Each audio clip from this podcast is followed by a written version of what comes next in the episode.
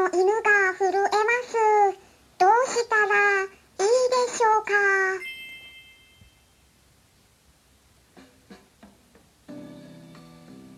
こんにちは。サラホリスティックアニマルクリニックのホリスティック獣医サラです。本ラジオ番組ではペットの一般的な健康に関するお話だけでなく、ホリスティックケアや地球環境、そして私が日頃感じていることや気づきなども含めて様々な内容でイギリスからお届けしております。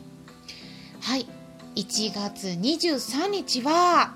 何の日でしたでしょうか？はい。あれ？覚えてます？はい。イベントを開催する日ですよ。1月23日夜の8時からは Zoom にて、そして夜の9時からはスタンド FM にて、音声のライブという形で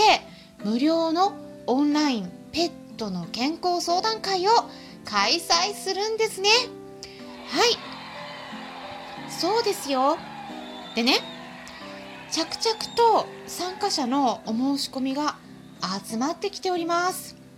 ま、これは新年の感謝企画っていうことで特別なイベントになっておりますので今がチャンスです、まあ、例えば何かかかりつけの先生に相談したくても相談しづらいなと思っていることとかご家庭で行えるケアなどについてとか、まあ、何でもいいので疑問に思っていることとかがありましたらぜひこの機会にお気軽にご参加ください。まあ、興味のある方はぜひですね概要欄の方にいろいろとお申し込みとか直接質問も入力できるフォーム付きのウェブサイトの URL を載せておきますのでぜひチェックしていただければと思います。さてですねちょっと最近は重い話が続いたので今回はゆるーくお話ししていきたいなと思います、まあ、皆さんは夫婦喧嘩もしくはパートナーさんとの喧嘩とか、まあ、ご家族内での喧嘩とかありますか？飼い主さんからのご相談をお伺いしている中で、時々ご家族の間で関係がうまくいっていないとかあって、まあ、そういったことがペットに負担を与えてしまっているのではないかと、まあ、そういうお悩みを伺うこともあるんですね。でそれでこの辺りはですね結構影響あると思います。まあ、うん、特に猫ちゃんよりもワンちゃんの方が影響を受けやすい印象がありますね。まあ、猫ちゃんの場合はですねその子それぞれの性格にもよるかなとは思うんですけれども、まあ、飼い主さんに問題が起きていたとしてもね、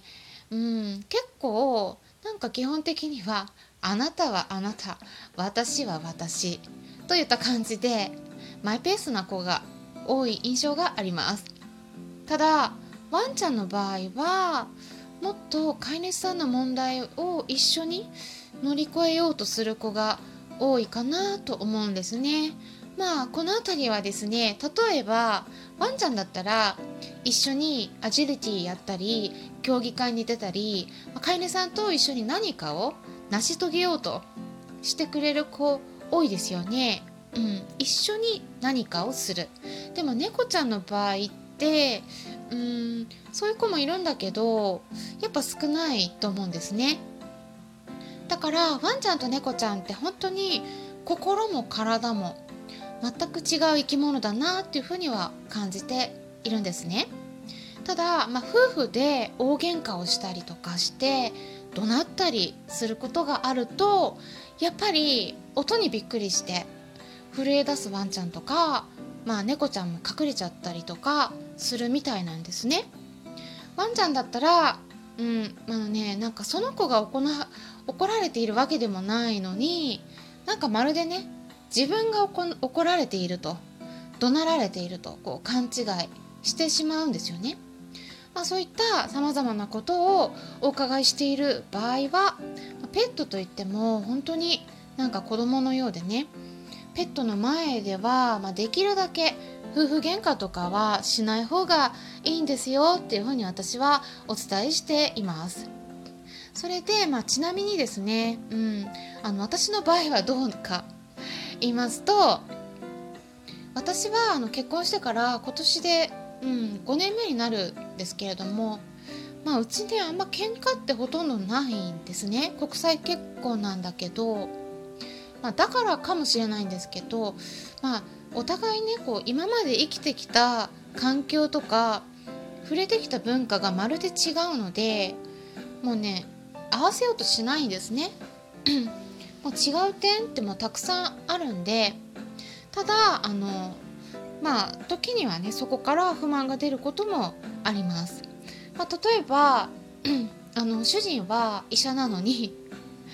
食生活に全然気使ってくれないとか、まあ、イギリス人の食生活ってねやっぱ悪いんですよね。ポテトチップス毎日食べたりマクドナルドのハンバーガーとかチョコレートとか大好きだったりもう大体そんな そういう人が本当多くて、うん、で主人もねそういう食生活を長年してきたもんだからまあ私が作った食事も食べるんだけど、まあ、デザートにねチョコレートとか そういうポテトチップスとかなんかねやっぱ食べたがるんですね。うん、で、まあ、その辺はね私と結婚した後もなかなか変えられないっていうところとかはやっぱりあります。まあ、あと食事の好みも違いますね、まあうん、私はやっぱお米が好きなんだけど、まあ、主人はあのパンの方が好きだったりとかだから夜ご飯ね一緒に食べる時でもちょっとねあの種類を変えたりとか私と主人で食べているものが違ったりすることも結構あるんですね。もうねその辺は無理しないこうなんだろう縛りを作っちゃうと結構お互いきつくなっちゃうんで、まあ、そこはね無理しないのが一番だなと思っててだから同じ食事を食べなければならないとか、まあ、そういうねルールを作っちゃうと本当きつくなっちゃうんでもううちはねそういうのは何もなくて、うん、だからこそ、まあ、うまくいってるのかもしれないと感じているところですかね。うんまあ、最近イギリスではあと新型コロナウイルスの感染者がすごい勢いで増えてしまってるんでもう病院がねパンク状態でしかもね病院で働いているお医者さんとか看護師さんも感染してしまってで働けない人たちが増えちゃってるんでもうねうちの主人は早くワクチンを打ちたくてしょうがないんですよ。で私にもねワクチンを打たせようとするんですねでもねそこは私違うんですよ 私は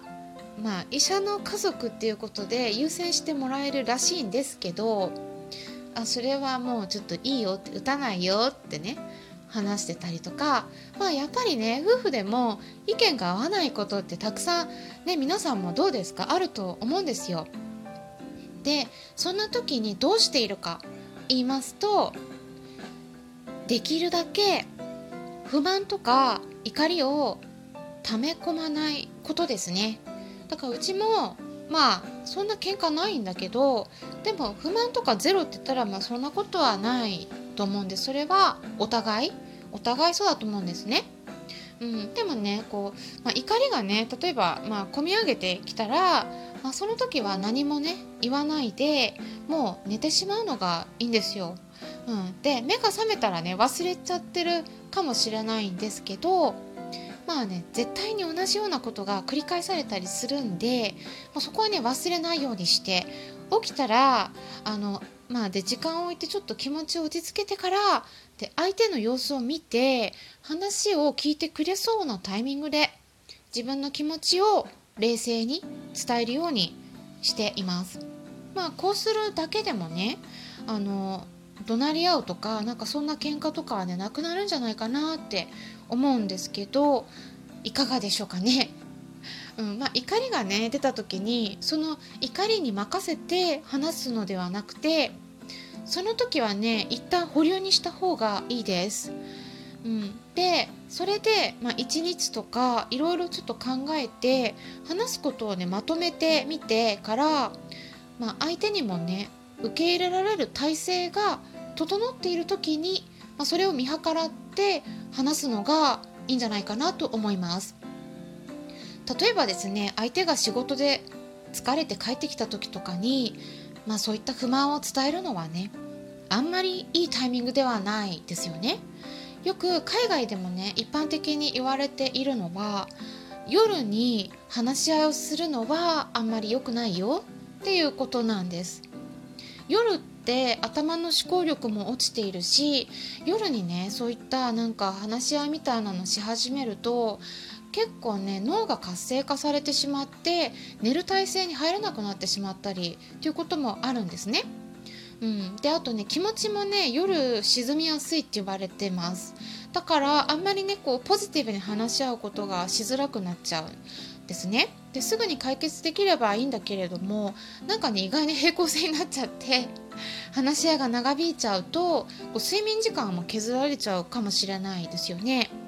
まあ、そういったいろんな可能性を考えていた時には話し合いするのは朝とかお昼くらいがおすすめです。まあ、こうやって私の方ではねこう今もねあの夫婦関係うまくいってるようにお話ししてるんですけどね昔は私もこんな風にはできなかったです。で昔って言ってもね本当に本当に遠い昔になります。私はね2回目の結婚なんですね今実はうん だから1回目の結婚ではねいろいろありました あんまりねあの詳しくはねちょっとねあのここでは言えないんですけど その時はねあの今思い返しても本当喧嘩ばっかりで大変だったんですよ。うん、で、まあ、そういった経験をね、まあ、得たからこそ今言えることがあるなと感じています。今回は夫婦喧嘩の対処法についてお伝えしていきました。参考になったという方はよろしければいいねボタンのクリックとかフォローもしていただけたら嬉しいです。それではまたお会いしましょう。ホリスティック獣医サラでした。